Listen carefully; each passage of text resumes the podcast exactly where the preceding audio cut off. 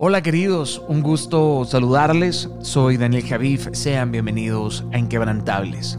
Deseo que te encuentres muy bien al estar escuchando este mensaje, que los tuyos abunden en salud, en bendición y en paz. Siempre agradecido por el tiempo y el espacio que me das para poder entrar en estos momentos en tu vida que siempre será sagrada. Hoy hablaremos sobre el reto que tenemos tú y yo para descubrirnos una herida que supura que contamina nuestras vidas. Descubrir las heridas es un asunto complejo y delicado, así que regálame un par de minutos para llevarte por el recorrido de este concepto. Muchas veces, una sola herida puede estar actuando en otros aspectos de tu vida de los cuales no eres consciente. Digamos que una herida tiene varios caminos de desemboque. Una sola herida puede estar causándote bloqueos en otros espacios de los cuales aún no has hecho conciencia por esa razón te sientes imposibilitado en avanzar sin entender del todo el por qué. ¿Me explico? Espero que sí. Por ejemplo, la herida causada por una comparación puede llevarte a ser aprensivo con tu imagen personal agregándote un peso innecesario que bajará tu desempeño para poder cultivar nuevas amistades o para expresarte en una reunión, o puede llevarte a grados tan salvajes que te empuje a desvalorizarte por completo y que tú hagas todo lo posible por satisfacer las angustiosas expectativas de una sola persona, olvidando lo vasto de este mundo. El impacto de una herida puede ser devastador.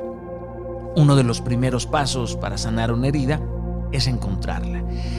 ¿Te imaginas los celos de una persona cuyas heridas le han llevado a tener este modelo de actuar y de pensar como única forma de relacionarse con otras personas?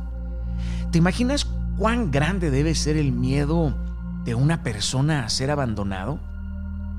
Cada persona tiene una herida escondida. Hay quienes la tienen tan a flote que muchas veces los demás pues las podemos ver claramente menos ellos. La pregunta es, no es si tú tienes o no una herida. El asunto es que las heridas están allí y cómo vamos a decidir enfrentarlas y cómo vamos a actuar para sanarlas. Sin duda, pues la cura más salvaje siempre será abrirnos el pecho, como si fuera una cirugía, o sea, meternos en lo más profundo de nosotros mismos y poder darnos el regalo de conocernos y aceptarnos, aprender a hablar con nosotros, a mirarnos por dentro, a leer lo que sentimos con piedad pero sin caer en absurdas justificaciones, tendrá un resultado extraordinario. Pero tenemos que sentir nuestras heridas, porque ¿cómo vas a resolver una emoción que no has sentido? Hacer un pequeño resumen puede ayudarnos a aproximarnos de forma sofisticada. Por ejemplo, primero, busco entender y aceptar que tengo un miedo. Después me pregunto, ¿por qué estoy sintiendo todas estas cosas? Luego, tengo que poner a investigar hasta las últimas consecuencias. Decido no negar la emoción, sino intervenirla. Y en su debido tiempo voy procesando esta información y voy transformándola frente a mí. Se dice fácil, no lo es, se necesita de una ardua voluntad. También decido acudir a otras personas para ampliar la visión o perspectiva tengo sobre mi miedo o sobre mi herida y así gano horizonte. Me atrevo a pedir ayuda. Lo más complejo es poder respondernos todas estas preguntas, todas estas dudas sobre el miedo y especialmente pues cuando tú y yo lo hacemos bajo los parámetros que nos han impuesto desde que nacimos.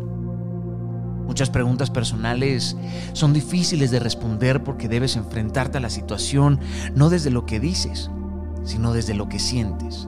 Lo voy a repetir.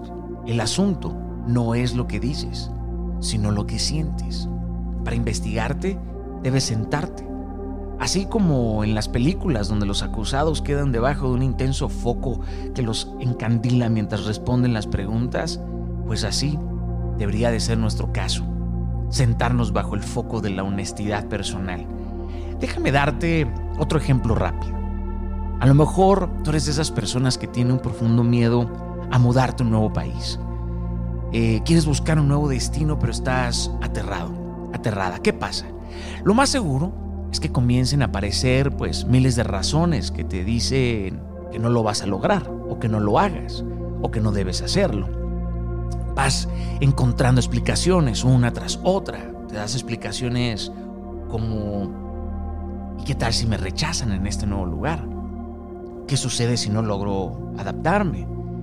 ¿Qué pasa si los recursos para volver se acaban? ¿Qué tal si me voy y le pasa algo a mis padres, a mis abuelos, a mis hermanos? Y mira, todos estos miedos hacen sentido y no están lejos de la realidad. Esas son las incertidumbres que pueden aparecer y que pueden ser reales, pero la verdad es que nada del mañana te pertenece. Solo aquello que hacemos hoy para provocar el destino que deseamos.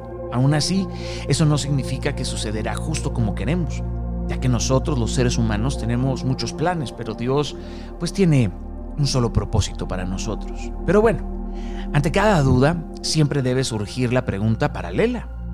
¿Cómo me sentiré? ¿Cómo serán mis emociones en cada caso? ¿Cómo me sentiría si me rechazan en ese nuevo lugar estos desconocidos? ¿Cómo me sentiría estando sola o solo? ¿Cómo me sentiría sin mis seres queridos? ¿Estaría triste y me daría de inmediato por llamarlos?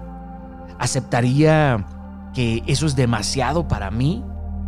Espero estarme explicando. La consecuencia es no mudarte, pero la razón de no mudarte, en realidad, es porque lo que sientes a lo mejor es abandono.